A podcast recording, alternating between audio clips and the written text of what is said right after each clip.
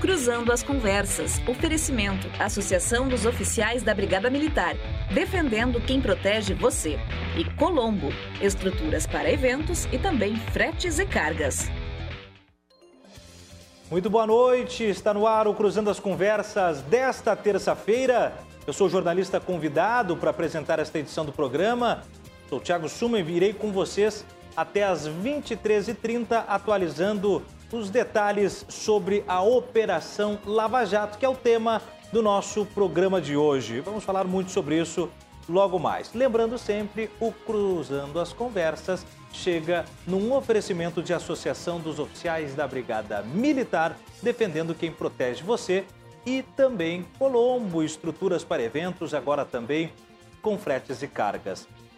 Na primeira parte do programa, nós temos uma entrevistada especial, perita criminal, oficial e judicial, Carla Mena, que vai falar sobre os bastidores da área pericial de uh, operações de grande monta e de grande repercussão, como é o caso do tema que depois nós vamos desdobrar com mais profundidade e aí já recebendo mais dois convidados na segunda parte do programa, sendo eles o José Paulo Schneider, advogado criminalista, e o professor de mestrado de Direito da Universidade Positivo, o Rodrigo Chemin, que falarão daí sobre o desfecho da Lava Jato, ou pelo menos o atual momento da operação.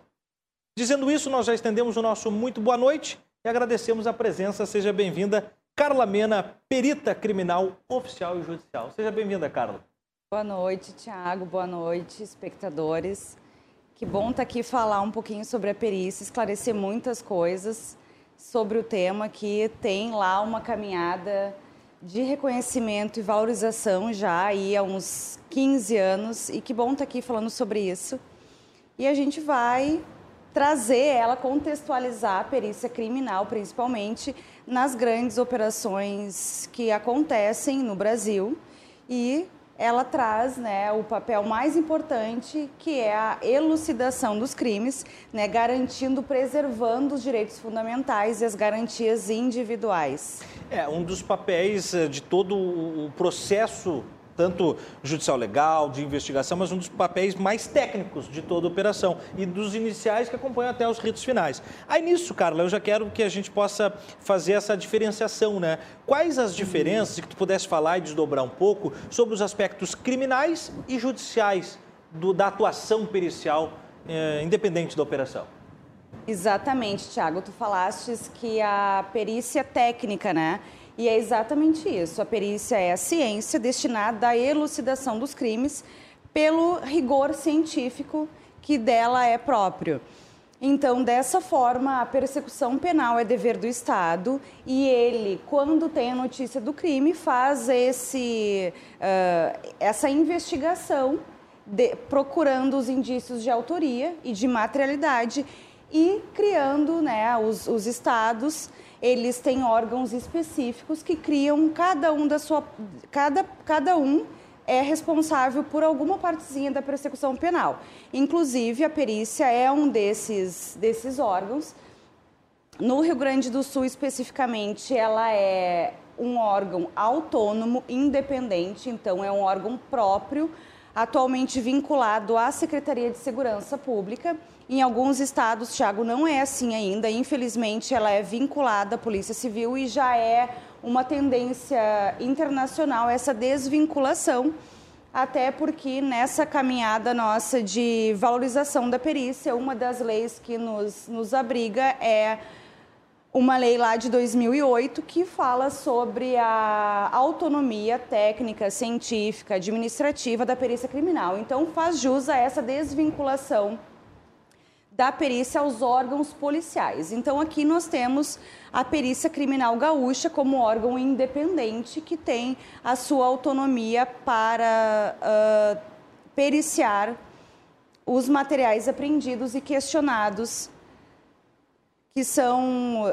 que vêm né, de determinados órgãos, não só da polícia, mas do judiciário, do Ministério Público, então são periciados pelos peritos criminais oficiais. E como é que se desdobra assim é, nesse tipo de operação? Que aqui no Rio Grande do Sul tem essa especificidade, né? Vamos dizer essa autonomia maior uhum. e também que dá liberdade, mas também um, uma reformatação. Se for levar em consideração outros estados que ainda vinculam os braços eh, policiais. Eh, como é que funciona daí quando há o encaminhamento para outros casos? Né? Porque tem casos que, mesmo sendo gaúcho, ele vai levar em consideração eh, aspectos nacionais e aí há um cruzamento de setores periciais com outros estados, vocês atuam conjuntamente.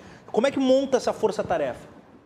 Então, falando especificamente da Lava Jato, ela é uma operação nacional, né? Uhum. Então, ela foi totalmente uh, investigada pela Polícia Federal e os peritos da Polícia Federal. Nós temos os peritos estaduais, aqueles que são vinculados ao Estado, e nós temos os peritos vinculados à Polícia Federal, que foram os colegas que trabalharam principalmente na Operação Lava Jato uhum. e os seus desdobramentos. Desde 2014, nós temos outras sub, suboperações que foram originárias da, da Lava Jato Inclusive, nós do setor público conhecemos muito bem uma coisa que se chama força-tarefa. Uhum. Né? Então, outros estados, em decorrência desses desdobramentos, porque a investigação começou e ela foi bastante expressiva, né? então ela foi aprofundada e, e mais pessoas investigadas. Então, foi, é necessário que outros estados uh, também atuassem conjuntamente nessas forças-tarefas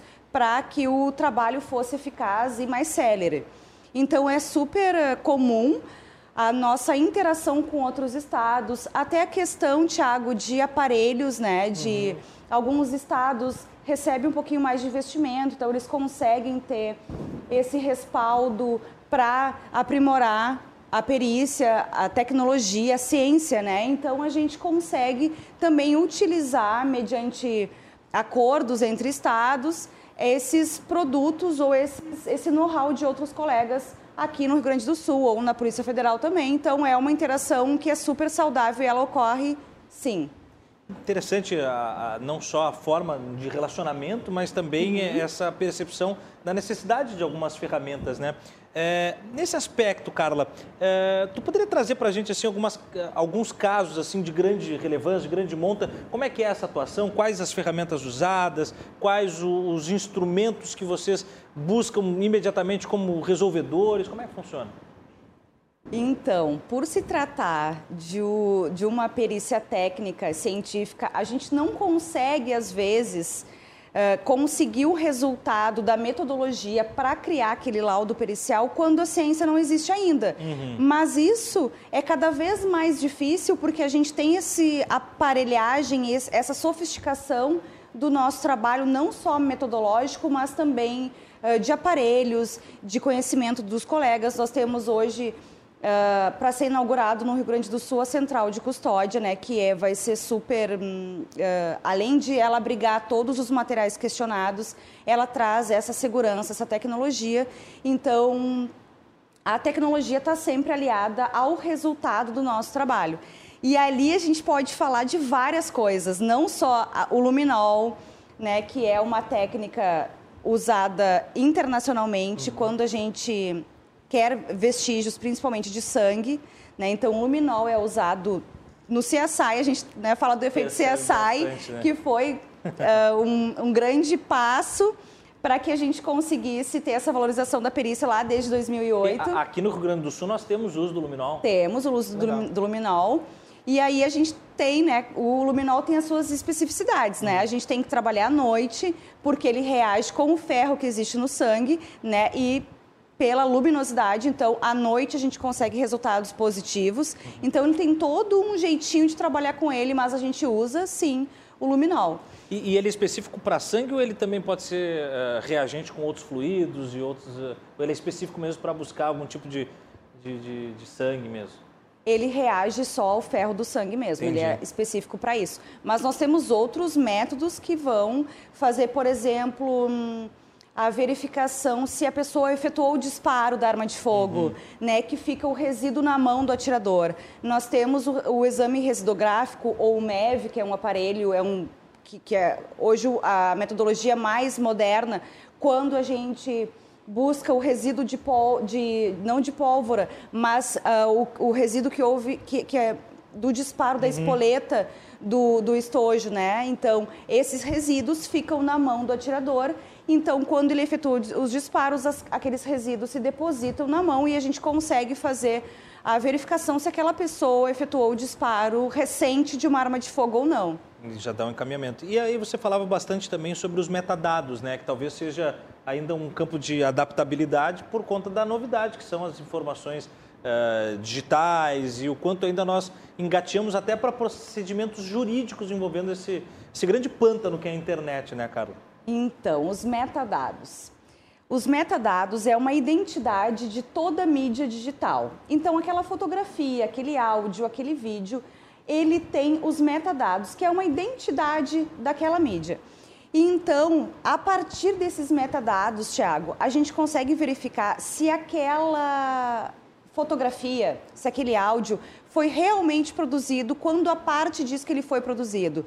Uhum. Então a gente tem a data de criação, o horário, dependendo da informação do arquivo, a gente consegue até a localização que ele foi registrado. E se foi alterado, tem essa informação? Sim, também? sim, nós conseguimos a verificação de autenticidade, isso é uma das perícias tanto na esfera judicial quanto na esfera criminal. É uma das perícias que nós mais fazemos ultimamente, que é a verificação de autenticidade de mídias, uhum. né? Então a gente percebe assim, ó, se aquela mídia ela foi adulterada, se ela foi falsificada e se ela foi adulterada por adição, a pessoa adicionou algum trecho naquele vídeo, naquele áudio, uhum. ou se ela subtraiu.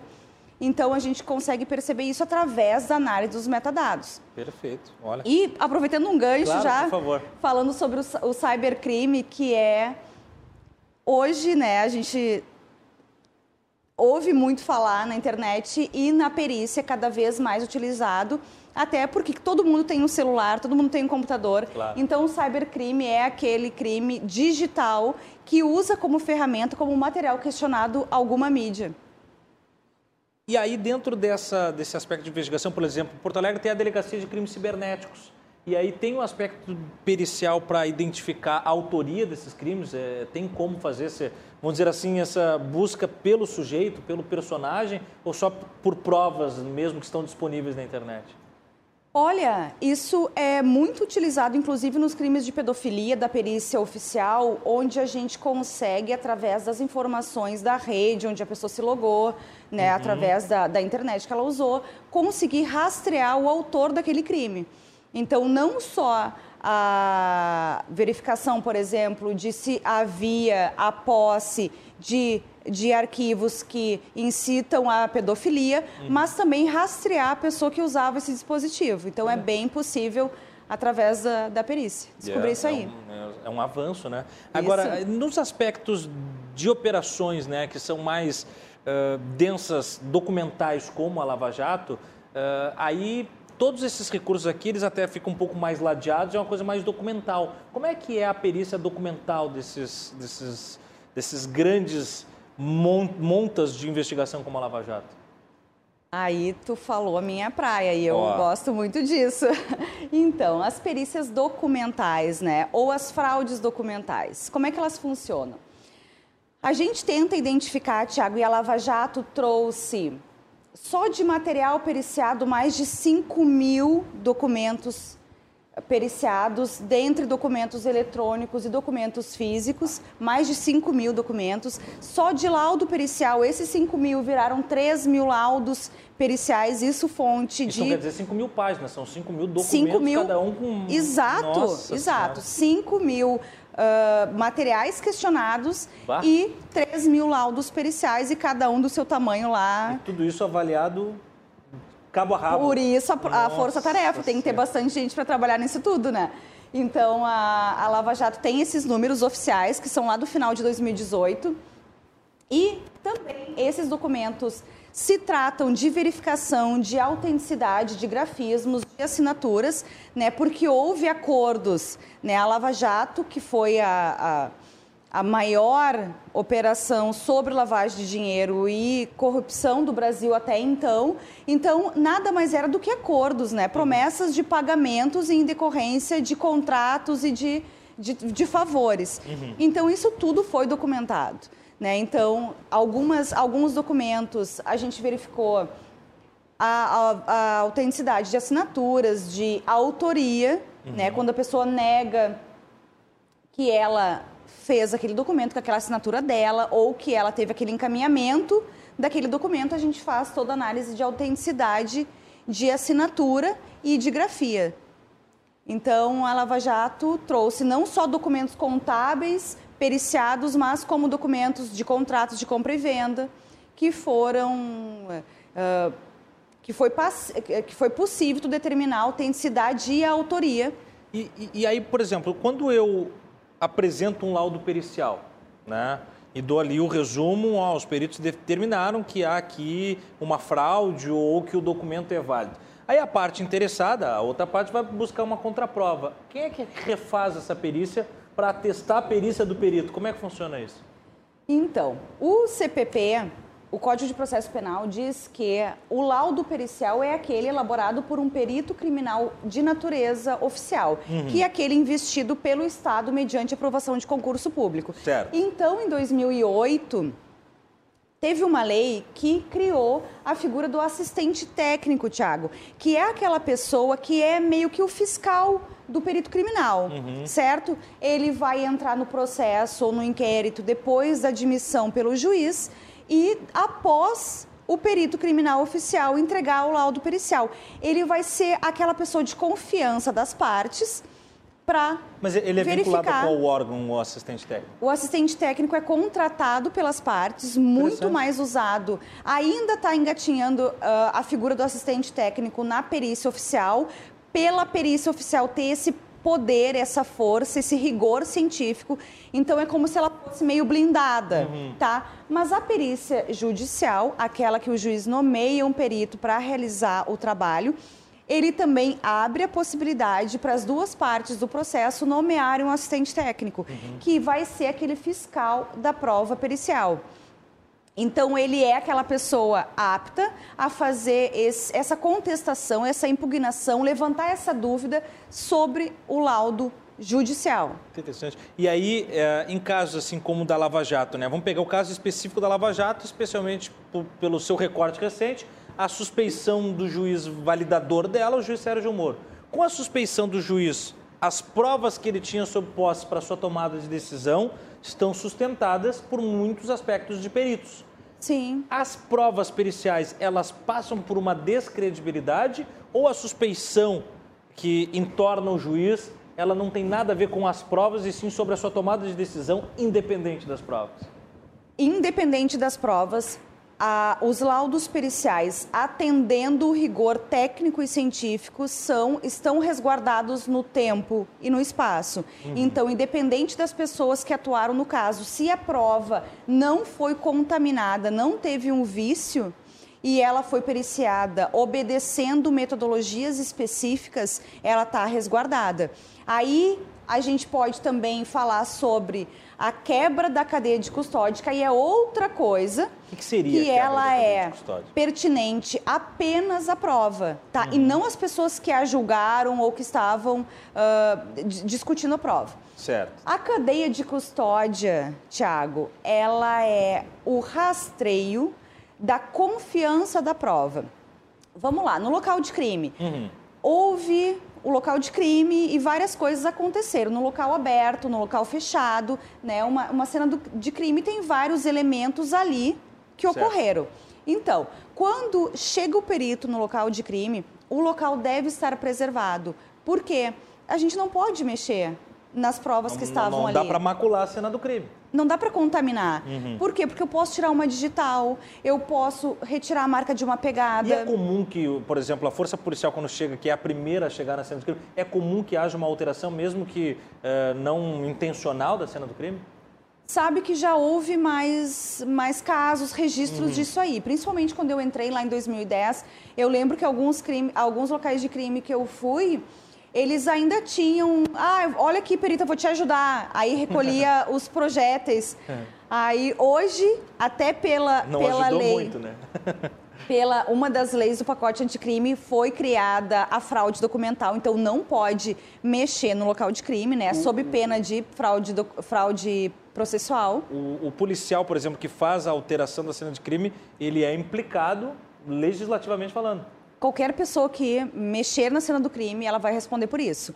E por isso que acaba, isso foi tão, uh, foi trazido com tanta força no, nessa lei 13964, uhum. no finalzinho de 2019, porque ela traz não só a, a criação da fraude processual de quem mexer no local de crime, como ela também traz a criação da cadeia de custódia, que é o seguinte: aquele, aquele material, aquele vestígio que eu encontro na cena do crime, a, a identificação desse vestígio, o transporte até o órgão pericial, a, a, custódia dele dentro de laboratório, a perícia pelo perito oficial e até o descarte dessa prova, tudo isso é rastreado e documentado para qualquer uma das partes envolvidas terem acesso à real situação e preservação da prova, para ela não haver contaminação. Então, a gente tem essas duas, duas esses dois fatos uhum. que concorrem para que os crimes cada vez sejam mais reais, a gente chegar à verdade dos fatos. Maravilha. Carla Mena, perita oficial e judicial, nossa convidada de hoje na abertura do Cruzando as Conversas. Eu te peço as palavras finais, já te agradeço, Carla, a tua presença. E aquilo que falamos, né, agora dividindo com o telespectador que nos acompanha, é, é um tema muito vasto para que a gente resolva num curto espaço de tempo. Então, nós encerramos o papo já assinando aqui com perito e tudo, e nós voltaremos para um segundo momento, tá bom? Com certeza, Thiago. Eu já, já aceitei o convite, tá? Ótimo. Até porque a gente tem para falar muita coisa e eu falo bastante. Tá Até bom. a gente nem falou sobre os crimes recentes. Não deu para chegar. No Brasil, a gente está falando da Lava Jato, que nem é tão recente assim. Então, é. tem muita coisa recente para falar aqui contigo. Vamos voltar tão breve a gente consiga uma agenda aí. E porque, sem dúvida nenhuma, é um tema que suscita né, todas as as curiosidades e também desconhecimentos a respeito da função, né? Nós vamos para um rápido intervalo e voltaremos já aí sim para falar sobre o desfecho específico da operação Lava Jato. Fique conosco, nós já voltamos.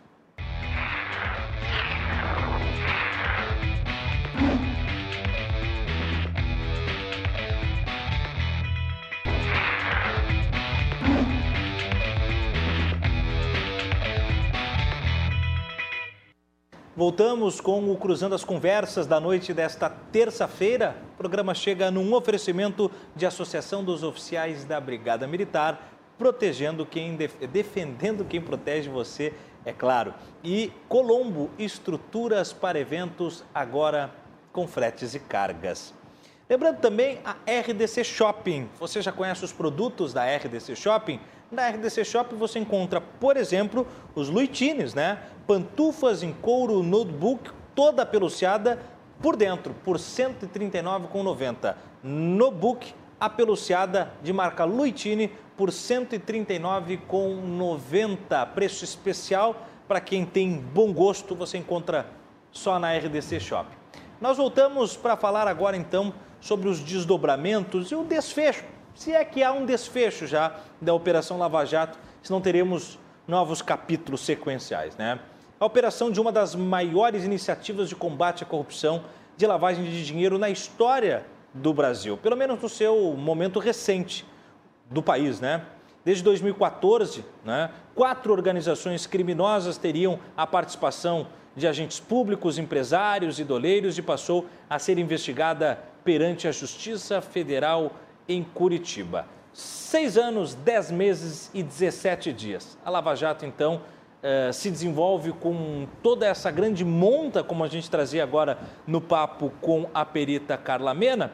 E para trazer aspectos, nuances, percepções, atualizações acerca da Lava Jato, é que nós recebemos a partir de agora o advogado criminalista José Paulo Schneider e o professor de mestrado em Direito da Universidade Positivo, também escritor Rodrigo Chemin. Eu começo estendendo meu muito boa noite ao advogado José Paulo Schneider, a quem eu já agradeço o convite e a participação no nosso programa. Seja bem-vindo, José Paulo. Boa noite, Tiago. Boa noite, doutor Rodrigo. E a todos e todas, é uma satisfação estar aqui na, nesse programa, né, no Cruzando, conversando sobre um tema tão importante que é a Lava Jato e o seu desfecho, né? Muito bom. Também conosco o Rodrigo Chemin, professor, escritor e especialista no tema. A gente vai desdobrar um pouco sobre o seu livro. Seja bem-vindo e muito obrigado também por nos prestigiar na noite desta terça, professor. Eu que agradeço o convite e a gentileza de poder participar desse debate. Né? Quero cumprimentar também o José Paulo e dizer da alegria de poder estar aqui para a gente discutir um assunto que é da maior relevância para o país. Sem dúvida nenhuma. Eu já começo então com o José Paulo. É... Claro que nós vamos de trás para frente, né? Nós vamos começar na, no, no, no, atual, na atual circunstância envolvendo a Lava Jato. José Paulo, com a suspeição do juiz Moro, a Lava Jato ela está contaminada, expressão usada há pouco até no aspecto pericial pela Carla. É, é, a Lava Jato se contamina com a suspeição do seu protagonista no âmbito jurídico ou ela é maior do que a figura do juiz que conduziu a operação? Então, Tiago, é uma questão muito complicada, muito delicada e do local de fala de um advogado, né, que luta pela, pela um processo penal de cariz constitucional e mais garantista, mas eu também preciso fazer eh, algumas ressalvas importantes. É, o reconhecimento da suspeição, no caso específico do triplex, ele está, ao meu modo de ver, superado. O STF julgou isso na segunda turma e depois no plenário. Só que, ao contrário do que muitos imaginam, é, isso não é algo automático para que, de alguma forma, signifique a derrocada da operação como um todo. Né? A gente pode, claro, questionar se um juiz é parcial em determinada ação, se ele também será parcial nas demais ações correlatas àquela operação. Agora, o Código de Processo Penal é muito claro. É, a nulidade processual, que advém, então, da parcialidade, ela tem que ser provada e o prejuízo defensivo provado, que me parece que foi o que aconteceu no habeas corpus é, 164493, que reconheceu então a suspeição do ex-juiz Sérgio Moro exclusivamente no caso triplex. Então, é, é óbvio que isso, de alguma forma e simbolicamente, fragiliza a operação ou coloca em xeque, mas não pode significar, do ponto de vista jurídico, inclusive de um advogado, uma automática derrocada e invalidação da operação como um todo. É preciso que se analise também o, o, os lados positivos da operação, os lados legais da operação, e que, se eventualmente alguém, para além do ex-presidente Lula, neste caso específico do Triplex, entenda que houve uma parcialidade do juiz que conduziu, ou dos juízes que sucederam ele, que comprovem uh, a rigor daquilo que diz o artigo 563 e seguintes do Código de Processo Penal, que é comprovar o prejuízo desta nulidade. Então, ao meu modo de ver, não. É, é óbvio que isso traz uma simbologia muito grande e o, e o professor Rodrigo vai falar sobre isso, sobre essas relações uh, que são semelhantes com a Manipulite, né, com a Operação Mãos Limpas, mas também temos que olhar com, com com coerência, com cautela, com parcimônia e não colocar a terra arrasada. Uh, analisar caso a caso, que é o que determina o Código de Processo Penal, que a gente tanto uh, quer ele num cariz democrático e legalista. Perfeito, perfeito, doutor. Professor Rodrigo Chemin, o senhor é autor do livro Mãos Limpas e Lava Jato, a corrupção se olha no espelho.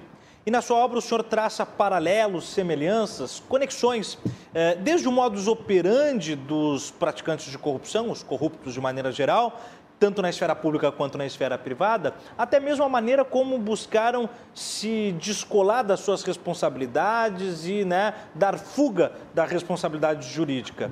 É, gostaria que o senhor desdobrasse um pouco mais e nos contasse que aspectos se assemelham e que o senhor falasse também já de abertura um pouco sobre esse tema trazido com o advogado doutor José Paulo, que é a figura de Sérgio Moro, quanto a sua suspeição é danosa para a operação ou se ela não chega a representar nenhum tipo de abalo na operação. As duas grandes operações, a italiana, que ocorreu na década de 90, e a brasileira, a Lava Jato, a partir de 2014, guardam semelhança em vários ângulos, como você pontuou. Né? Desde a origem do dinheiro, vinha na Itália da petrolífera italiana, em parte das, do superfaturamento de obras públicas, inclusive das obras de, de reforma da, dos estádios da Copa do Mundo, uhum. em 1990, na Itália, o que também aconteceu aqui no Brasil, e se destinavam, tanto na Itália quanto aqui, ao financiamento dos partidos políticos, em grande medida, e também ao enriquecimento pessoal de, de políticos de diferentes linhas ideológicas. Né? A maneira que a investigação ocorreu na Itália também é muito parecida com a investigação como se desenvolveu aqui no Brasil. Ela tem um início em caso pequeno, um caso de pequeno porte, e que acaba encontrando algumas condições próprias de momento que criam aquilo que a gente pode usar numa linguagem de mercado, assim, umas condições de mercado para que o acordo de delação ou colaboração premiada acontecesse. Tanto na Itália isso ocorreu quanto aqui no Brasil. Então, as condições legislativas, circunstanciais do caso concreto, o abandono, às vezes, do, do investigado por parte dos grandes envolvidos no, no, esquema de corrupção fazem com que ele se sinta, então, é, quase que impulsionado a fazer um primeiro acordo de delação que desencadeia daí num processo de dominó, né, uma, uma, cadeia de sequência de delações premiadas que faz com que a, as investigações ganhem o vulto né? Na Itália, ela foi um grande sucesso, a investigação em primeiro grau, no sentido de condenações atingirem patamares de 95% dos casos, mas ela vai se esvaziar na exata medida em que, primeiro, a classe política italiana desacreditada que estava perde o seu posto e abre um vácuo de poder. O, o vácuo de poder ele dura muito pouco em qualquer lugar, né? Não existe vácuo de poder assim na, como, como algo palpável, né? Alguém assume o lugar. E quem assumiu o lugar na Itália foi um empresário importante na Itália, que era o Silvio Berlusconi, dono de redes de televisão, dono de, de jornais, dono do, do, na época do Milan Futebol Clube, né? E o e Berlusconi já estava envolvido em práticas criminosas, inclusive depois, num determinado momento, ele disse que se ele não entrasse para a política, ele iria preso. Ele entra para a política para evitar ser preso. É eleito primeiro-ministro na Itália e ele começa a fazer uma série de alterações legislativas, ele e depois os sucessores dele, que aos poucos vão desconstruindo o legado da Operação Mãos Limpas e esvaziando esse resultado. Né? Isso é muito palpável na Itália. Foram várias leis, não foi numa única atacada, foram leis que foram diminuindo prazos prescricionais, leis que foram criando obstáculos probatórios que não eram antes exigidos, leis que foram descriminalizando condutas, leis de anistia, leis de suspensão do processo, leis que criaram é, circunstâncias elementares na, na, no tipo penal, que a gente chama, que não eram necessárias de serem provadas antes e agora passam a ser e têm efeito retroativo. Isso gera uma prescrição em abundância dos processos na Itália. A Itália também tinha um problema grande com a questão da prescrição, como nós temos aqui no Brasil. Então, esse processo todo de esvaziamento é que nós estamos vivendo agora, né? Pelo menos eu diria assim, a partir de 2017, 18 e 19 em diante, a gente vai ter um, um, uma, uma, série de atos que na somatória vão acabar desencadeando e culminando nisso que pode ser hoje considerado o ápice do processo de desmantelamento da Lava Jato, que foi a anulação dos processos do Lula. É, temas de discussão delicados, né, porque tem uma série de questões técnicas aqui que demandaria tempo de explicar, mas não, acho que não cabe no programa. O certo é que, como foi apontado, houve a declaração de nulidade dos processos do Lula, seja pela questão da competência de Curitiba, não ser de Curitiba, ser de Brasília, seja pela a questão relacionada à suspeição do juiz Sérgio Moro, e isso acaba é, somado também à, desconstrução da força-tarefa pelo Procurador-Geral da República e trans, o transporte dos casos concretos para o GAECO federal, acaba promovendo um certo desânimo no público que está acompanhando toda a tentativa de mudança cultural do Estado brasileiro, que se inaugura lá na Constituição de 88, quando se dá ao Ministério Público alguns poderes para investigar, e que eh, alcança o seu ápice no contexto da Lava Jato e que agora começa a presenciar o seu maior declínio. Muito bem, falas iniciais dos nossos convidados aí. Voltando ao advogado José Paulo Schneider, doutor, é, um pouco antes da Lava Jato, no início daquele ano de 2014, quando se deflagra a operação, nós tivemos então o início da lei anticorrupção brasileira. Eu gostaria que o senhor desdobrasse alguns aspectos muito importantes dessa, dessa especificidade legislativa e o quanto ela é fundamental para o desdobramento da Lava Jato, ou se também daqui um pouco mais ela não dá nenhum tipo de lastro ou de suporte que seja é, garantidor da operação em si ou para outros, outras uh, atitudes referentes à anticorrupção no país. É, antes de, de, mais nada, eu queria, que faltou na saudação, dizer que é uma satisfação enorme estar com o Dr. Rodrigo, dizer que sou um leitor da sua obra e tenho ela aqui a punho, e, e, é um prazer estar debatendo sempre com muito respeito, ainda que em alguns pontos a gente divirja no nosso local de fala. É, quando a gente vai falar, e aí eu posso citar com tranquilidade a obra do Dr. Rodrigo, a gente vai falar sobre corrupção, é, é um contexto complexo, é um, um, ambiente que tem que entender de uma questão sistêmica, né, estrutural, e ela não é só no nosso país, ela é no mundo. E aí eu acho que a maior referência, o doutor vai concordar comigo, é Alberto Vanucci. Eu tive a, a possibilidade de, de, estudar com ele no meu mestrado, né? Ele veio ao Brasil, a gente teve um curso intensivo e a gente pode entender alguns conceitos importantes da corrupção e o que chegou até a, a Lava Jato, né? Eu acho que essa questão legislativa e, e, e que traz ao ambiente Lava Jato é justamente esse, essa sensação de custo zero moral para o sistema corruptivo. É, quer dizer, a corrupção ela se, ela se sustenta de um aspecto econômico, porque vale a pena, né? Vale a pena, é o custo-benefício entre pena e aquilo que se ganha, vale a pena, e o custo moral, porque num sistema capilarizado, ou seja, sistêmico, a corrupção ela, ela é, tem um custo moral zero, porque não se julga aquilo como algo imoral, aquela ilegalidade não é de fato ilegal, porque ela faz parte daquele sistema, já está enraizado nele. Então, é esse o contexto que leva a Lava Jato, e aí a gente precisa é, reconhecer esse ponto da Lava Jato, apesar de, enquanto advogado, ter algumas críticas é, à Lava Jato, a gente precisa reconhecer que a Lava Jato é, de fato, talvez o golpe mais duro a esse sistema. Né? É, a Lava Jato vem trazer aquilo que o Alberto Lanucci traz como trazer uma, um desconforto ao sistema corruptivo. E ela, de fato, traz. O custo moral passa a ser, de alguma maneira, alto, os políticos que antes andavam em em aeroportos eh, de maneira tranquila já não andam mais, porque eles começam a ser questionados pela população. A população vai junto com a operação, abraça, abraça essa operação, então começa a se mexer. Então, as questões legislativas elas andam, elas andam também conforme uh, a consciência da população se dá com esse complexo sistema, né, com esse sistema capilarizado de corrupção.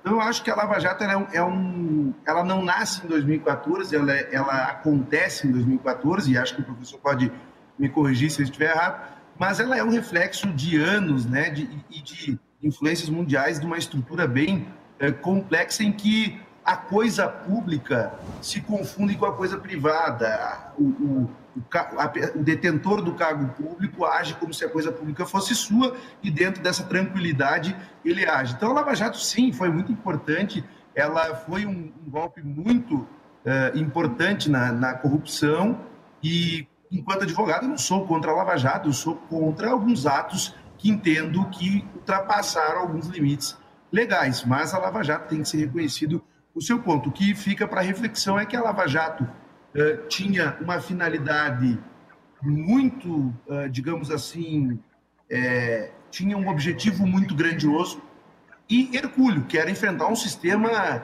muito estruturado.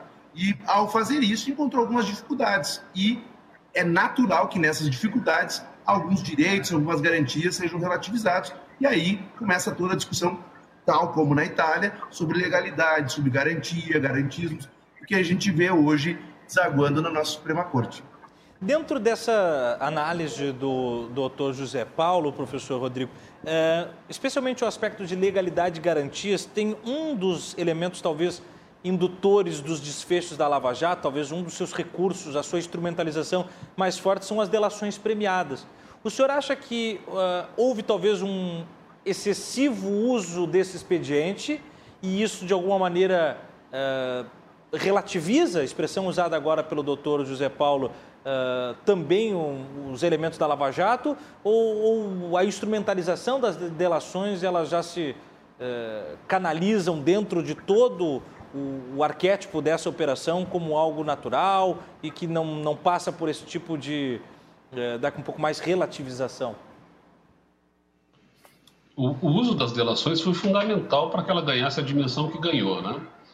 E eu acho que as, as delações só aconteceram, como eu pontuei no, no início, por uma série de, de fatores que co conjuntamente acabaram criando as condições próprias para que o acordo saísse. Porque pensando, se me permitiu o, José Paulo, pensando como advogado aqui, né, como é que o advogado vai se comportar num processo criminal? A tentativa de defesa vai, vai ser tentar destruir, fazer um ataque frontal à prova. Se a prova é frágil, ele vai tentar dizer, ó, a prova é frágil por conta disso, disso, disso, disso.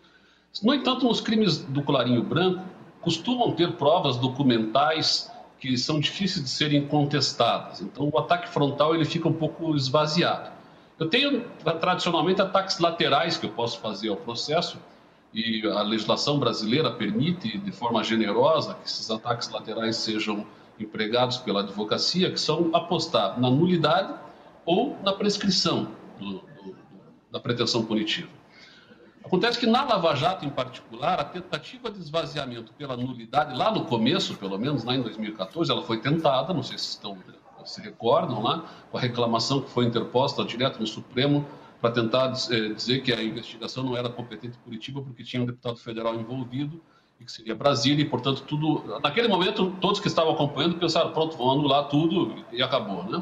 Sucede que o ministro Teori Zavascki, quando viu o tamanho da, da da, da, investigação, disse: não, vamos fazer o seguinte, mantém comigo no Supremo só quem tem prerrogativa de foro, fica aí em Curitiba o resto da investigação, e com isso a discussão de nulidade ali pelo menos se esvaziou naquele momento.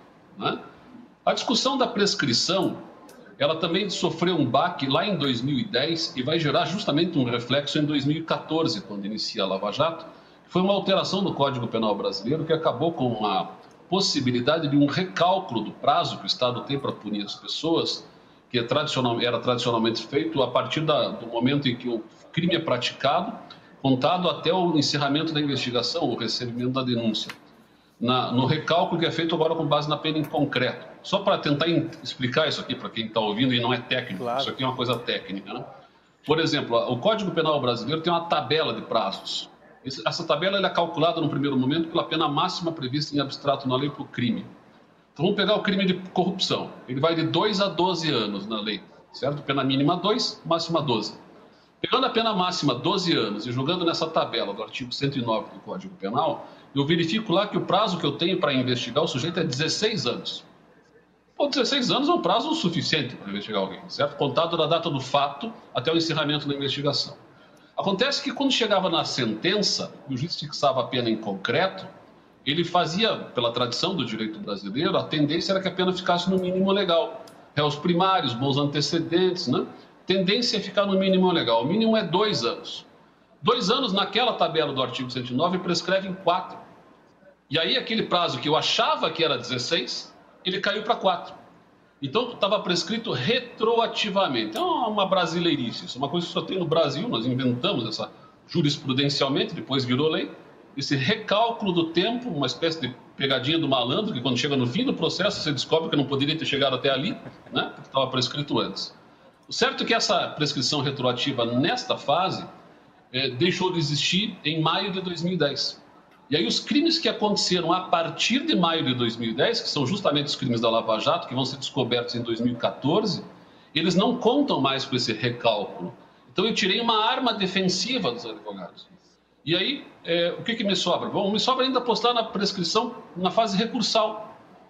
Que eu posso postar na prescrição usando da sistemática recursal brasileira, que é extremamente generosa. Na prática, você consegue, às vezes, interpor mais de 30 recursos de uma mesma decisão que pese sejam quatro graus de jurisdição, você tem recursos internos em cada tribunal, que na prática leva 10, 15 anos discutindo sem muito esforço é, de razão. Né? Não precisa ter razão para recorrer, basta usar a sistemática recursal.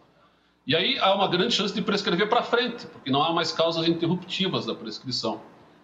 Quando o Supremo, em 2016, diz é possível iniciar o cumprimento da pena a partir da condenação confirmada em segundo grau de jurisdição, pela primeira vez, acho que na história do Brasil, a somatória desses fatores todos faz com que o direito penal, para o andar de cima, para a criminalidade elitizada, ele passe a ser, pela primeira vez na história brasileira, uma ameaça crível. Uma ameaça crível. Porque historicamente ele foi uma ameaça, mas ele não era crível. Ele era simbólico só. Né? O direito penal sempre operou bem contra a pobre e tem dificuldade de operar bem contra a classe eh, mais abastada. Sim. Então, pela primeira vez, os réus ricos envolvidos nos crimes da Lava Jato enxergaram uma bomba relógio no seu colo e olha, vai estourar no seu colo, meu amigo. Não tem mais o que fazer, porque eu não consigo fazer ataque frontal, eu não consigo mais fazer ataque lateral. Uma hora vai vir a sentença. E como o Supremo está dizendo que você pode começar a cumprir pena a partir da confirmação do, do Tribunal Regional Federal e não precisa esperar todos os recursos, você vai cumprir a pena. Foi o que aconteceu com o Lula. Então, pela primeira vez, o direito penal para o andar de cima começou a ser efetivo. Então, isso, isso fez com que eh, muitos corressem fazer acordos de delação como última alternativa, porque o acordo de delação, na, na cabeça do, do exercício do direito de defesa, ele é a última opção. É só quando eu não tenho mais nada para fazer. Então, por isso que aconteceram tantos acordos de delação que nós tivemos, e aí eu acho que essa quantidade de acordos de delação, ela provocou um efeito. Quando vem em 2016, e nós vamos ter o, o acordo da Odebrecht, a tentativa de acordo do Léo Pinheiro, né, da, da OAS, do, do José Sobrinho, da Engevix, que apontam e indicam a possibilidade de envolver o Temer, o Aécio, na verdade, quase todos os ex-presidentes da República, à exceção do Itamar, né? desde o Sarney, Collor, uhum. FHC, Lula, Dilma, Temer e o Aécio que foi candidato, e envolvia até ministros do Supremo, tinha delação que envolvia o Toffoli, enfim, aquilo ali causa um impacto, né? Causa um impacto, vem aquela conversa, né? precisamos dar, fazer um acordo né, para esvaziar esse negócio tal. O certo é que a partir dali, a partir do, de meados de 2016, começa a haver uma série de movimentações no próprio Supremo, mudanças de posição dos ministros que antes defendiam com unhas e dentes a Lava Jato, passam agora a criticar, passam a criticar de público, fazer declarações públicas ofensivas aos procuradores, passam a fazer, enfim, uma, parece, parece haver uma certa convergência que vai acabar no frigir dos ovos, esvaziando essas condições que foram criadas entre 2014 e 2016, elas vão se esvaziando, esvaziando, esvaziando, estão se esvaziando e vão se esvaziar ainda mais pelo cenário que se desenha para o futuro. Tem projetos de lei tramitando no Congresso Nacional, ou, grupos de discutindo a mudança da lei de lavagem de dinheiro. Você tem uma série de. um cenário bem complicado aí para o futuro próximo na mudança legislativa brasileira, que se vier, como está sendo anunciado, pode representar de fato um esvaziamento bastante importante da, das, das ferramentas de combate à corrupção no país, o que é lamentável. Maravilha. Eu perguntei um, bastante eh, focado nesse aspecto das delações, tanto a, ao senhor, professor Rodrigo, e também quanto ao senhor, da, doutor José Paulo, é, porque se a gente pegar o caso do, do Alberto Youssef, o doleiro que mais teve vamos dizer assim, crimes arrolados a ele, a pena maior 117 anos, ele está em regime aberto por conta das delações. É nesse caráter que eu pergunto se as delações em algum momento não pode ser interpretada, pelo menos aos olhos da opinião pública, como algo que uh, esvazia um pouco né, a, a operação em si. Agora, doutor, eh, não quero botar o senhor em saia justa, por favor, porque o senhor mesmo me disse que é um admirador do, do professor Rodrigo, me mandou o livro, inclusive, mas o senhor falou ali na abertura, diz assim, tem pontos que nós discordamos. Que pontos são esses que vocês discordam para a gente ter um pouco de percepção né, bicanal a respeito da Lava Jato? É, perfeito. É, inclusive, eles aparecem nesta última fala do, do Rodrigo, e, claro, a, a, alguns pontos a gente converge e outros normalmente não. É, se a gente a, analisar tanto nas mãos limpas, isso fica muito claro no livro do Rodrigo, quanto na Lava Jato, o uso do acordo da justiça negocial com o Ministério Público é fundamental para as duas operações. Me parece que aqui a gente vai concordar. É, e se a gente pegar uma leitura mais garantista, e a gente for beber da fonte de Luiz Ferraioli, que acaba de dar uma entrevista este ano mesmo para aqui para Conjur, né, para o nosso consultor jurídico, uh, ele mesmo faz uma comparação entre mãos limpas e Lava Jato e vai dizer que elas não são tão semelhantes assim, elas se semelham na baixa, ou melhor, na queda de garantias, as duas operações significam a visão daquele que hoje é um maior processualista penal mundial, uma queda de garantias e uma aproximação entre o Ministério Público e os acusados. E há, de uma certa forma, um abuso, e aí vem essa questão do esvaziamento, um abuso da prisão preventiva, e aqui no Brasil da prisão temporária, para, de certa forma, forçar ou pressionar acordos de delação. E aqui a primeira crítica, enquanto advogado, eu faço ao Lava Jato. É, me parece um, um mecanismo, no mínimo, questionável a gente prender e afastar a, a, a, pessoa da sua família, colocar a família em risco, inclusive é, dizendo que processará por organização criminosa, por falta processual, para depois forçar uma delação. É aquela velha máxima que isso aqui no Rio Grande do Sul, a maioria das músicas cantam que o passarinho dentro da gaiola canta mais alto, né? Uhum. Então, a Lava Jato usa muito disso, assim como aconteceu na, na Manipulite. A questão que a gente começa a divergir é que esse argumento de que é, alguns instrumentos defensivos levam ao esvaziamento da Lava Jato não me parece que seja assim. Primeiro que se a gente for olhar essa sucessiva escala de recurso, ela existe tanto para a defesa quanto para a acusação. O maior prazo que um advogado tem é 15 dias.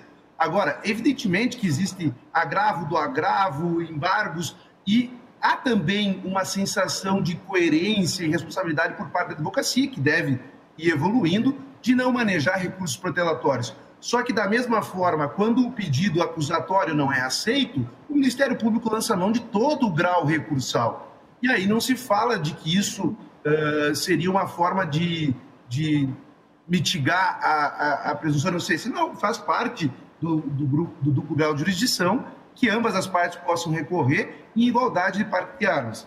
E a questão da prescrição é muito simbólica, porque é, eu, a, a própria ideia de prescrição foi o que em tese, esvaziou a Manipulítico, as mãos limpas, quanto a Lava Jato.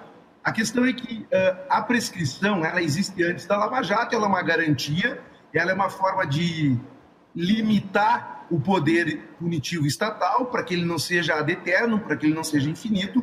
Isso é preciso que seja assim, o professor vai concordar comigo, mas o engraçado é que às vezes a, a, essa, esses instrumentos que são colocados no colo da advocacia como elementos que esvaziaram a Lava Jato, eles hoje são utilizados pelos procuradores da Lava Jato e pelo ex-juiz da Lava Jato. Vejamos, a prescrição, esse limite ao arbítrio estatal, ele foi utilizado pelo procurador Deltan Dallagnol, que era o chefe da Lava Jato no Ministério Público, que ele teve reconhecido para si, no âmbito administrativo do CNMP, da administrativo ministerial, a prescrição de algumas condutas que foram uh, denunciadas pela defesa do Lula lá, envolvendo aquele episódio do PowerPoint. Foram 42, uh, 42 adiamentos deste processo administrativo que levaram à prescrição. Quer dizer, se a gente diz que a defesa usa disso para impunidade, também houve uma impunidade, então, no âmbito administrativo que foi usado por um procurador. Veja, isso não se trata de impunidade, isso são garantias. É isso que faz o limite do arbítrio estatal. Se, e essas garantias precisam existir e ser bem manejadas para que a gente tenha um direito penal coerente e mínimo, como é que se espera. Agora, claro, é possível abusar disso, sim, para o lado da defesa e também para o lado da acusação, como a Lava Jato demonstrou. Houve um abuso da delação, houve um abuso de prisões que em outros momentos não haveriam sido, não seriam deferidas, para que se conseguisse os seus intentos. Houve o abuso da coerção, coerção coercitiva, né, da, da condução coercitiva, desculpa. A gente conduz fora da lei, ao arrepio da lei, para poder atingir um objetivo, chamar o povo e atacar o nosso inimigo público número um. Então, os dois lados lançam mão a todo momento, isso é comum da dialética processual, de, de estratégias. Agora, é, não me parece correto dizer que, ao colo da advocacia, é, é a culpa do esvaziamento. É óbvio que na mãos limpas a legislação veio esvaziando, mas aqui no Brasil a legislação que vem como fruto da Lava Jato, ela, ela nasce nas 10 medidas do Ministério Público e ela vem como um pacote anticrime, que é um projeto do ex-juiz Sérgio Moro, e acabou não saindo como ele queria. Mas é uma movimentação do atual governo, inclusive que ele uh, encampou.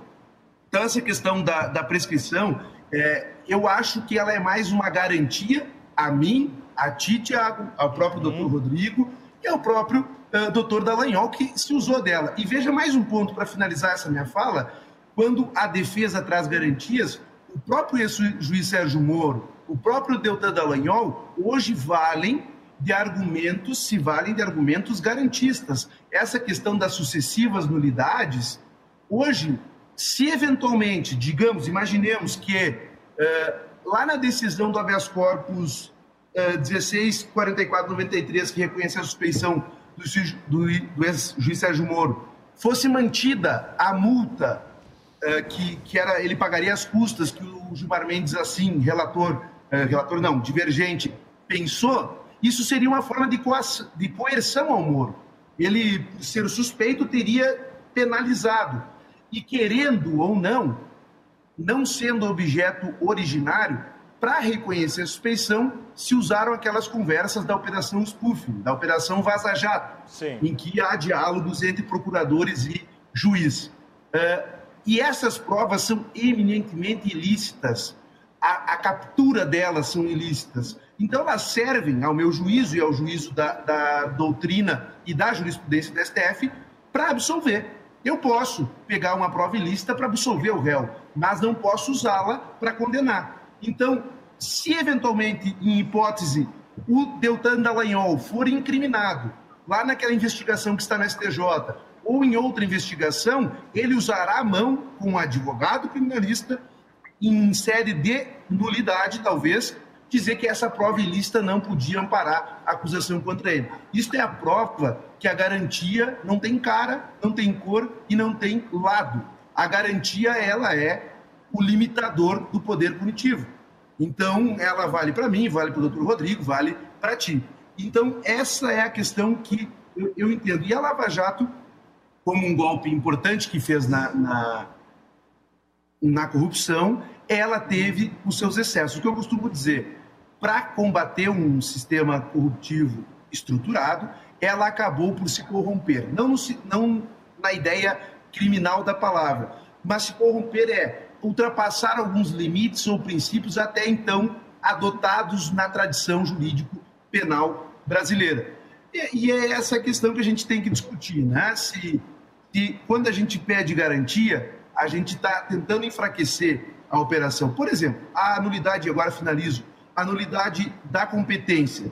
O inquérito 4.130 ele foi decidido entre 2015 e 2016, quando o Lula, lá no STF, quando Lula sequer era réu na Lava Jato. Ele podia ser investigado, mas ele sequer era réu. E lá se decidiu que a competência da 13ª Vara Federal somente seria naqueles casos em que a Lava Jato fosse exclusivamente vítima.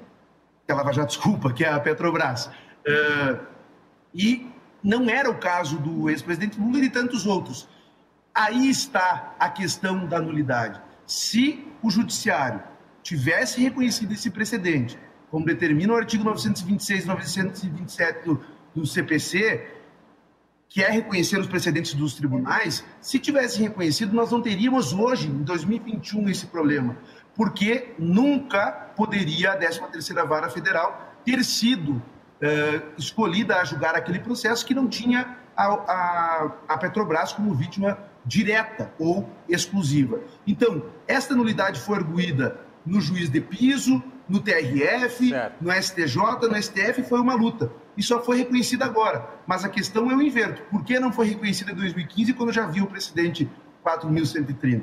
Né? Então, essas questões também a gente tem que debater e levar na balança um pouco ao lado da defesa e um pouco ao lado da acusação.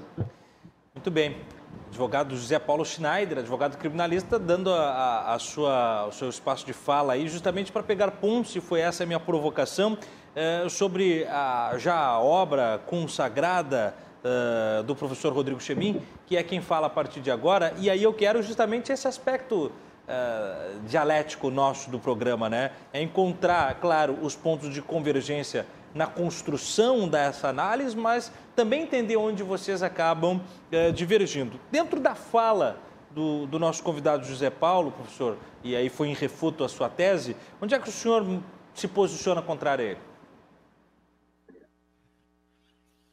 pupurri de assuntos, assim. Vamos ver se eu consigo fazer uma síntese, né?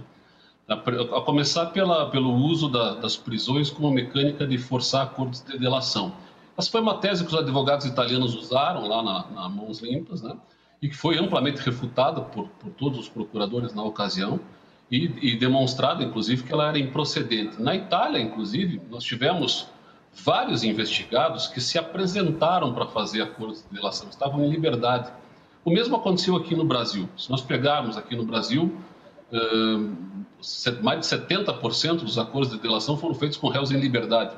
Se nós formos olhar o conteúdo das decisões de medidas de medidas de prisão cautelar e ver os fundamentos, nós vamos perceber que de fato havia ali risco de reiteração de comportamento delitivo, de fato havia ali risco de destruição de provas, haviam dados concretos que ensejavam aquelas prisões. Me, me parece um tanto quanto falacioso largar ao vento, assim, dizer que, os, que as prisões foram decretadas como mecânica de forçar acordos de delação.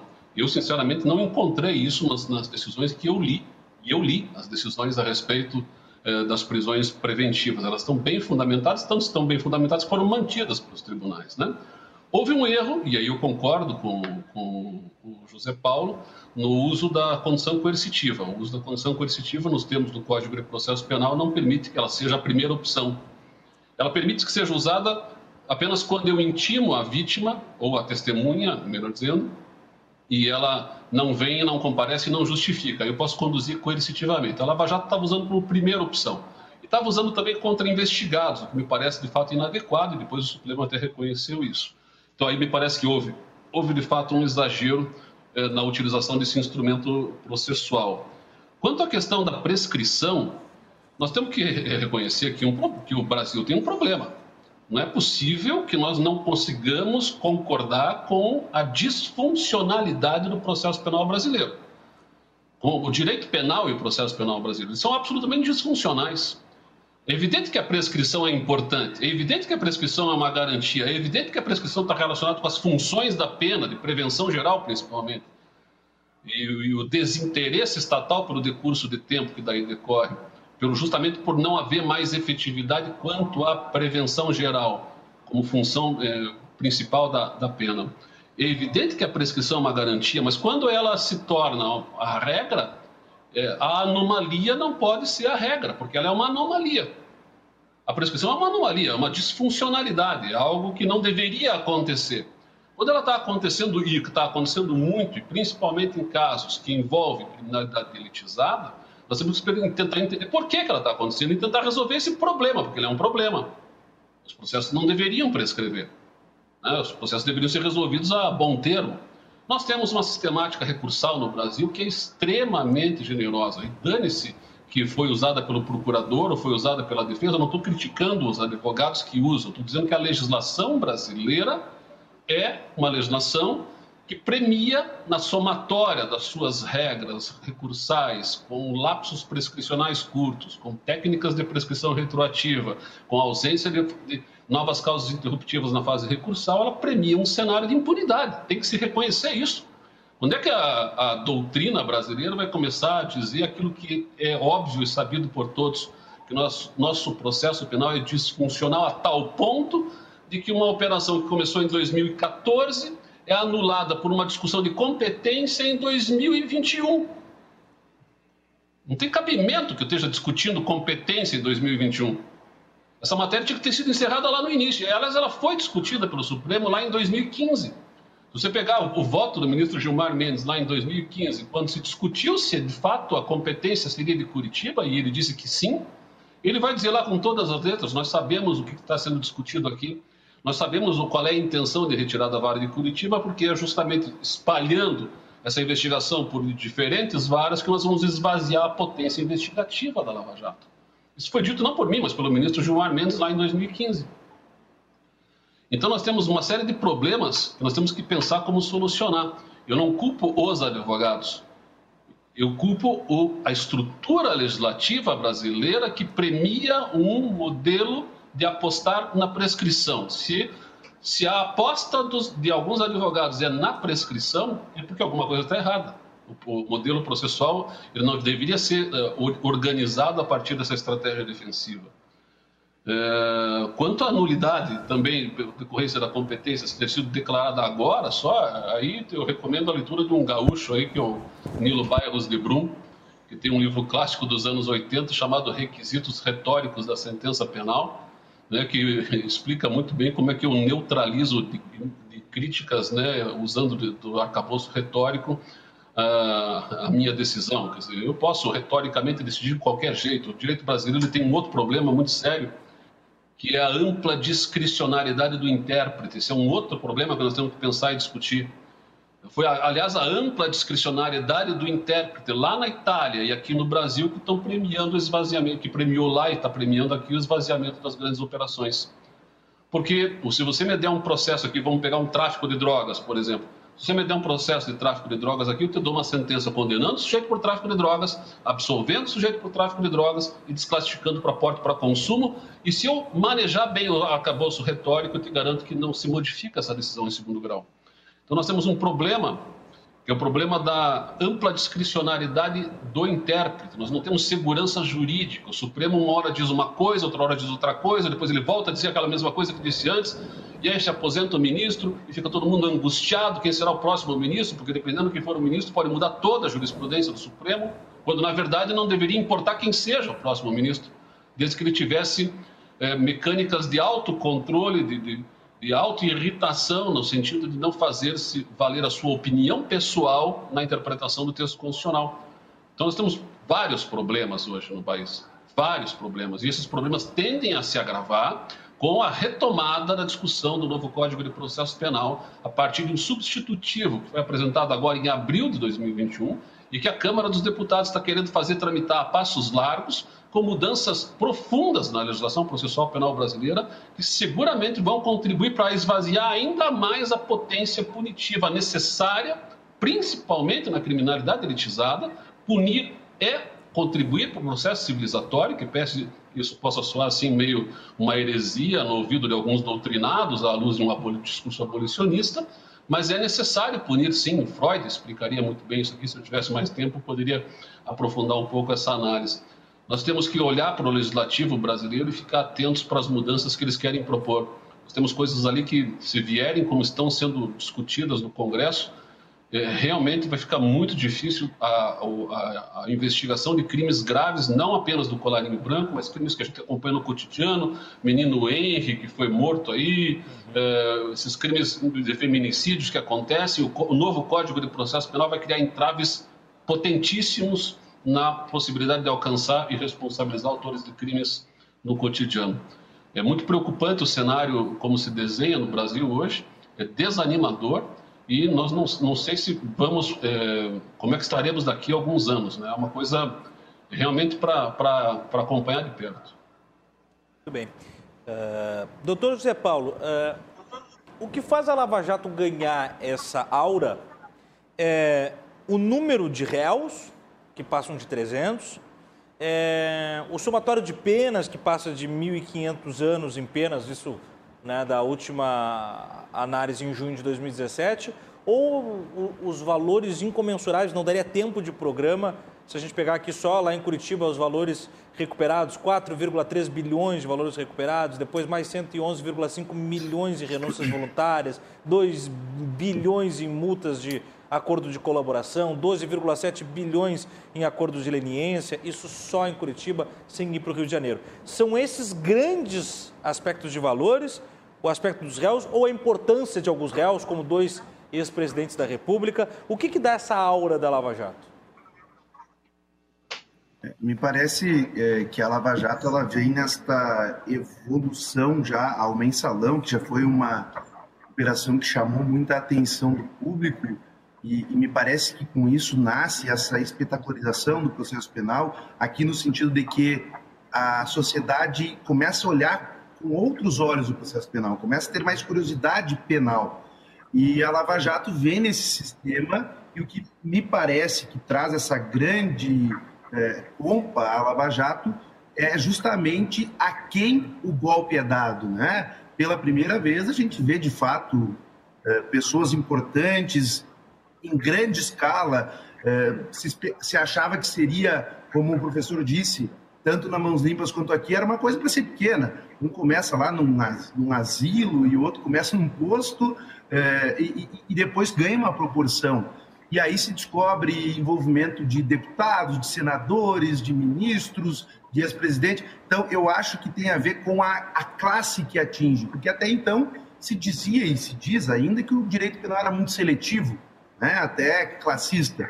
Então, acho que tem a ver com isso. E, e, só trazendo uma questão, acho que a gente concorda nisso, eu estou com o professor, o direito penal e o processo penal, eles são disfuncionais sim, isso, a maior prova disso é a gente perceber que a gente chega uh, falando de impunidade com quase 800 mil presos, né? Atingimos essa marca em algum momento, quase atingimos, e hoje deu uma diminuída, até porque houve uma soltura em virtude da, da Covid, né?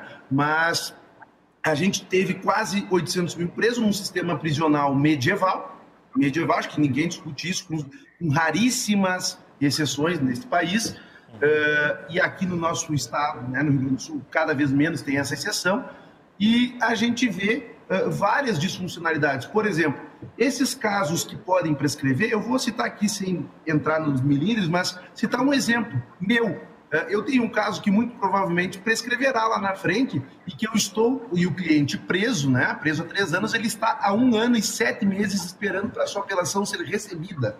Recebida.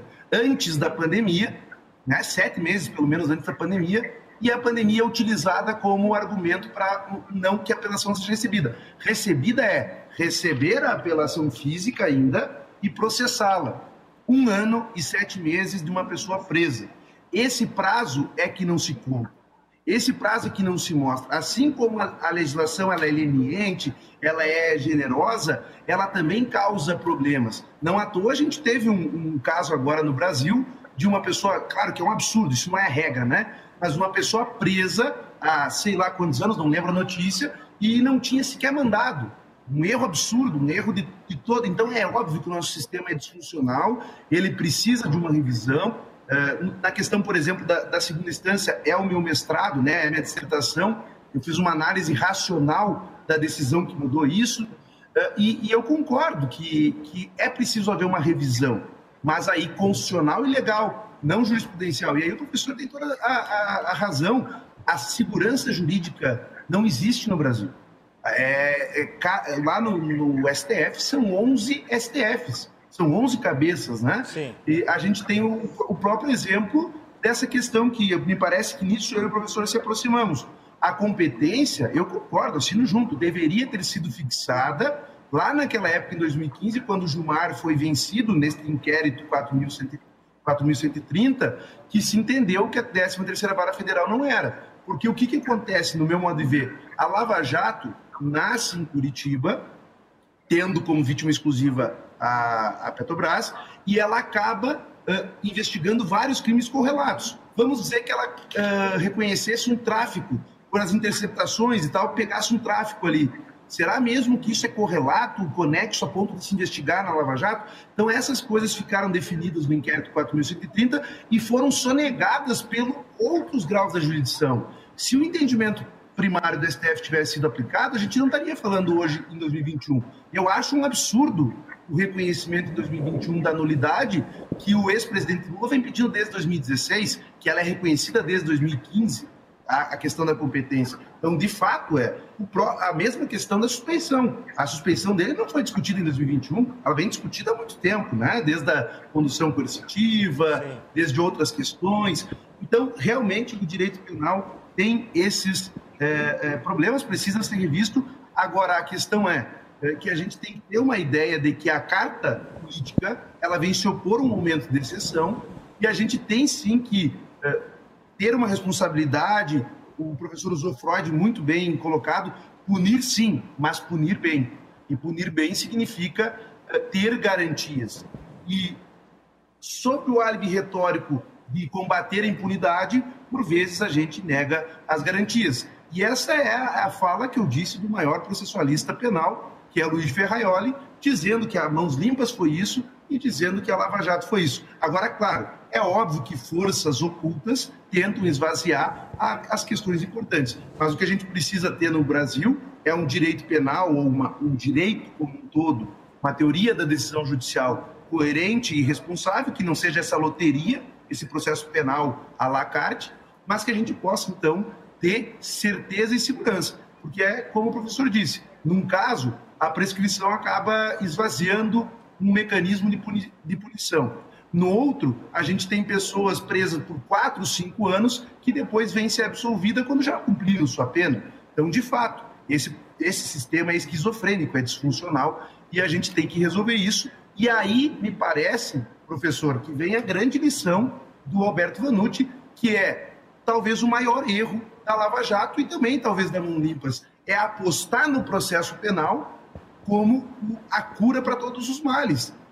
o combate à corrupção nasce na questão econômica, mas não só nela, tirar esse custo-benefício, mas também no custo moral, e isso passa por uma questão de punição para deixar desconfortável, mas sobretudo por políticas sociais. Um povo mais crítico e mais educado é um povo que terá um custo maior, terá, entregará um custo maior ao sistema corruptivo moral, né? Então, no Brasil hoje a gente investe em obra pública, porque obra pública dá dinheiro em grande volume e consegue se desviar, e é aí que nasce a Lava Jato, e não se investe em educação. Então, não me parece que o processo penal seja o, a cura para todos os males. Na minha humilde opinião, e quem sou eu para ter ela na frente do professor, este foi o erro na Itália e este é o erro no Brasil. A Itália, 26 anos depois, 27 anos depois, a corrupção, o sistema corruptivo continua ou até se fortaleceu.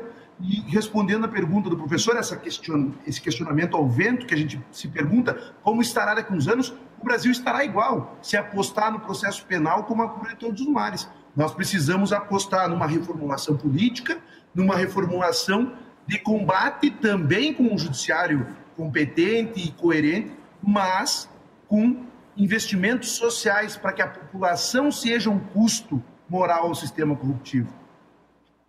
Muito bom, muito bom. Nós vamos para um rápido intervalo e nós voltamos já para falar mais sobre a Operação Lava Jato e o seu desfecho. Convidados especiais nos trazendo a luz das informações. Fique conosco.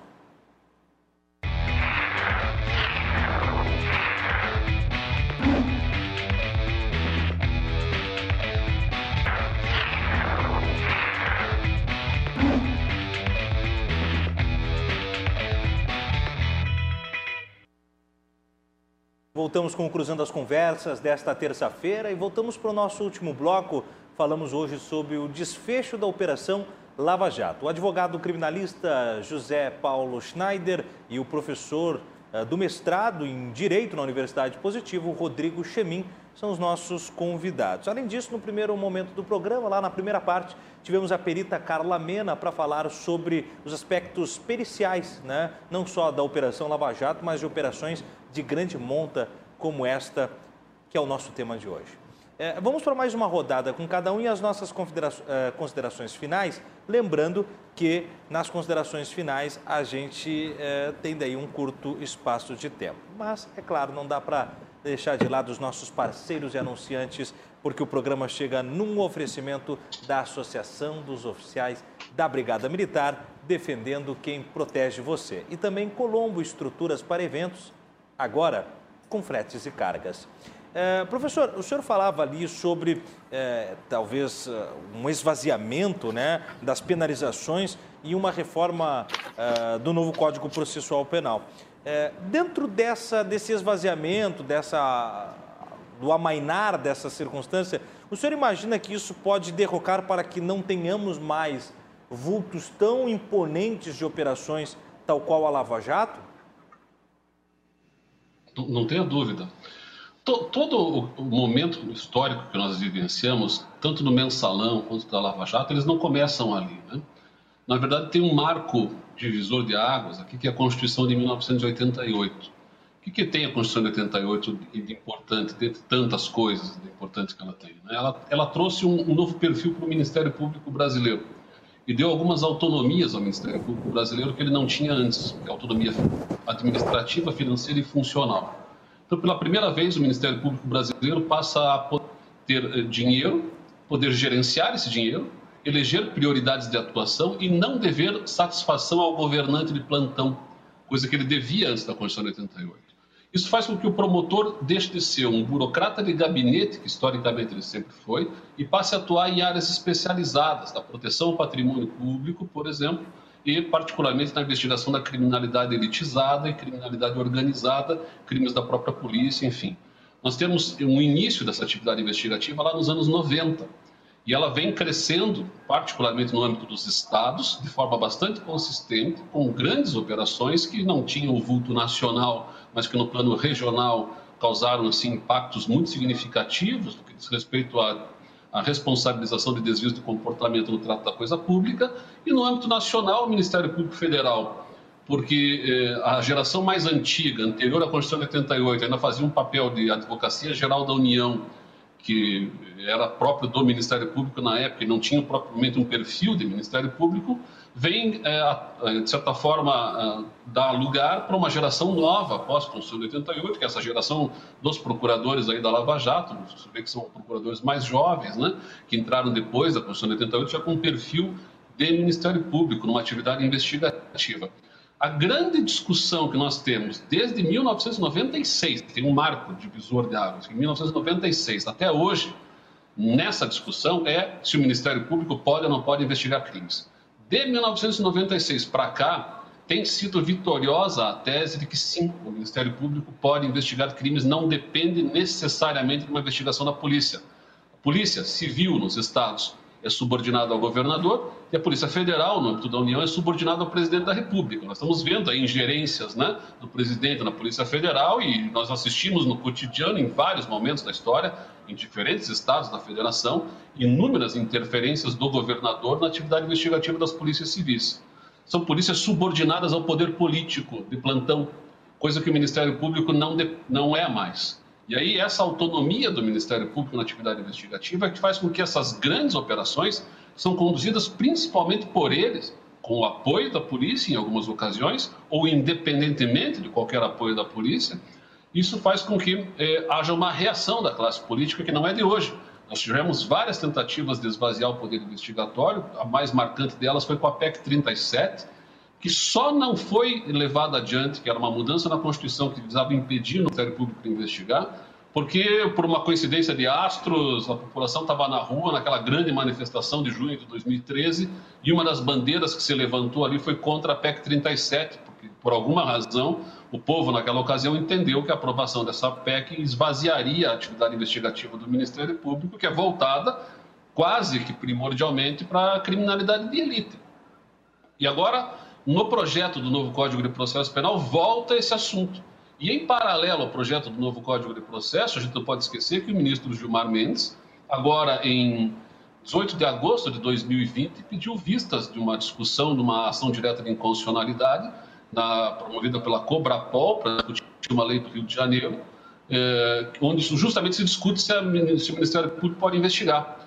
O mesmo Gilmar Mendes, que lá atrás já havia dito, lá em 2015, havia dito num voto do Pleno do Supremo Tribunal Federal que o Ministério Público pode sim investigar em procedimento próprio, já disse de público prever isso, pediu vista dessa ação direta de inconstitucionalidade, dá a impressão de que vai mudar o seu entendimento e vai acabar dizendo que ele não pode mais investigar. Isso, pode fazer uma, uma reversão desse instrumento importante de combate à corrupção generalizada que nós temos no país somado à legislação que vem a ser modificada no novo Código de Processo Penal, porque o novo Código de Processo Penal ele vai limitar também, do jeito que está posto ali no substitutivo, ele restringe a atividade investigativa do Ministério Público à, à identificação da, da, inércia da polícia. Isso hum. vai dar pano para discutir nulidades assim a fio, né?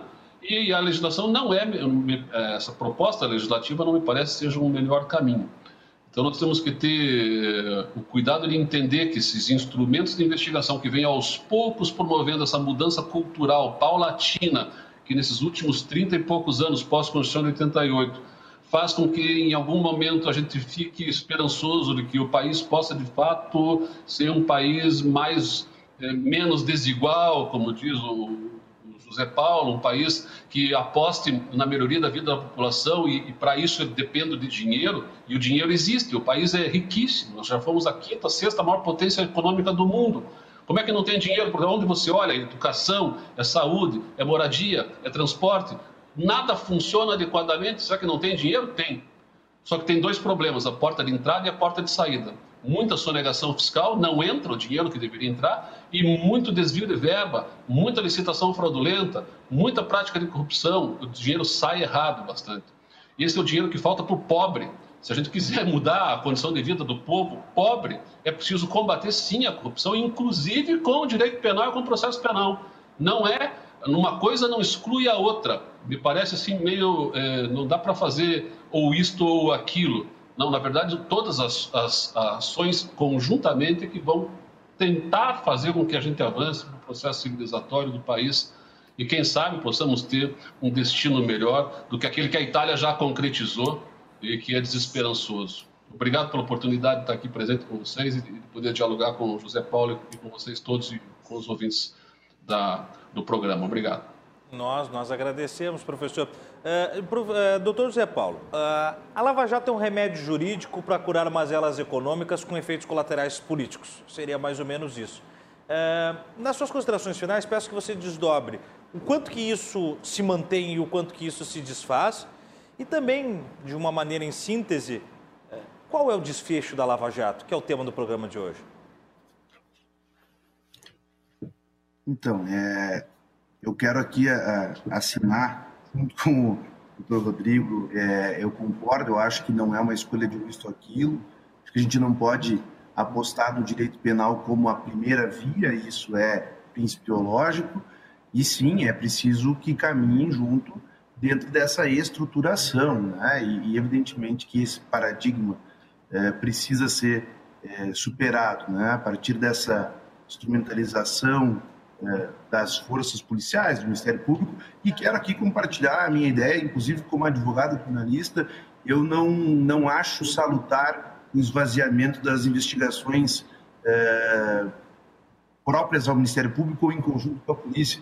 Eu acho que o Ministério Público tem que ter esse, essa capacidade, mas tem que ter um, um poder é, de fiscalização mais efetivo.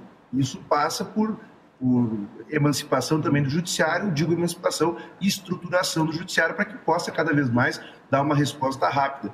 Eu não acho que, que a capacidade investigativa do Ministério, do Ministério, Público seja o problema. Não, isso deveria ser uma questão, um paradigma, uma questão posta. O Ministério Público tem essa capacidade sim, e isso trouxe grandes contribuições, pode ter trazido injustiça, como qualquer outra questão.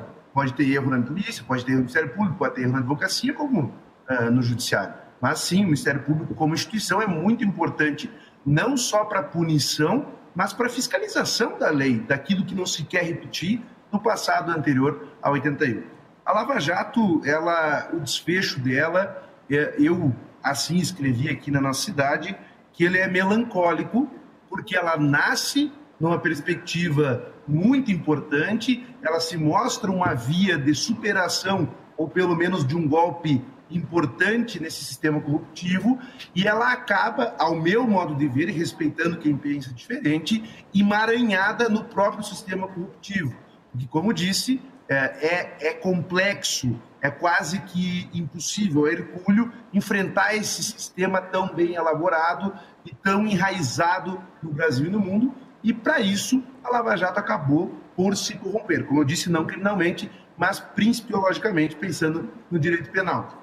Então é um fim uh, melancólico, ao meu modo de ver, porque algumas coisas poderiam ter sido evitadas, por exemplo, essas prorrogações de decisões que eram importantes de se, definir, de se definir no início, e, e a Lava Jato ela acaba então tendo um descrédito ao seu final. Se já era esperado ou não, se isso é uma coincidência ou não com as mãos limpas, infelizmente a gente tem isso. Mas o que deve ficar é o exemplo positivo da Lava Jato de que ninguém está acima da lei e hoje, hoje mesmo, tivemos uma notícia de que a Polícia Federal está remetendo ao Supremo Tribunal Federal um pedido de abertura de investigação contra o Dias Toffoli, ministro daquela Suprema Corte, a partir da delação do Sérgio Cabral no âmbito da Lava Jato. O professor, inclusive, comentou antes que apareciam várias pessoas, inclusive Sim. o ministro Dias Toffoli. Hoje foi pedido a abertura de investigação pela primeira vez na história.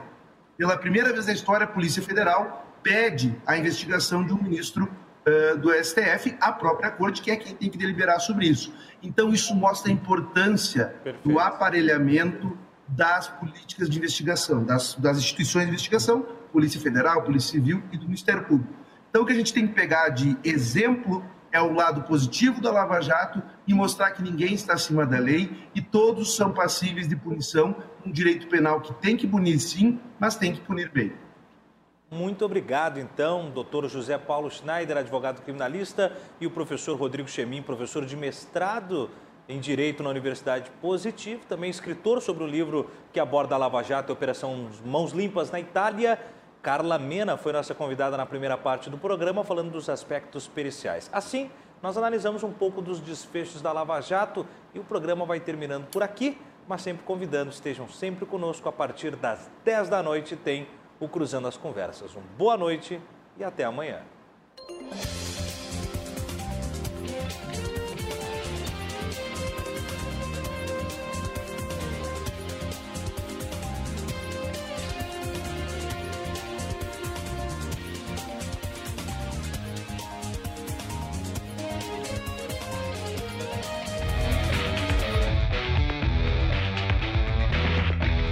Cruzando as Conversas. Oferecimento. Associação dos Oficiais da Brigada Militar. Defendendo quem protege você. E Colombo. Estruturas para eventos e também fretes e cargas.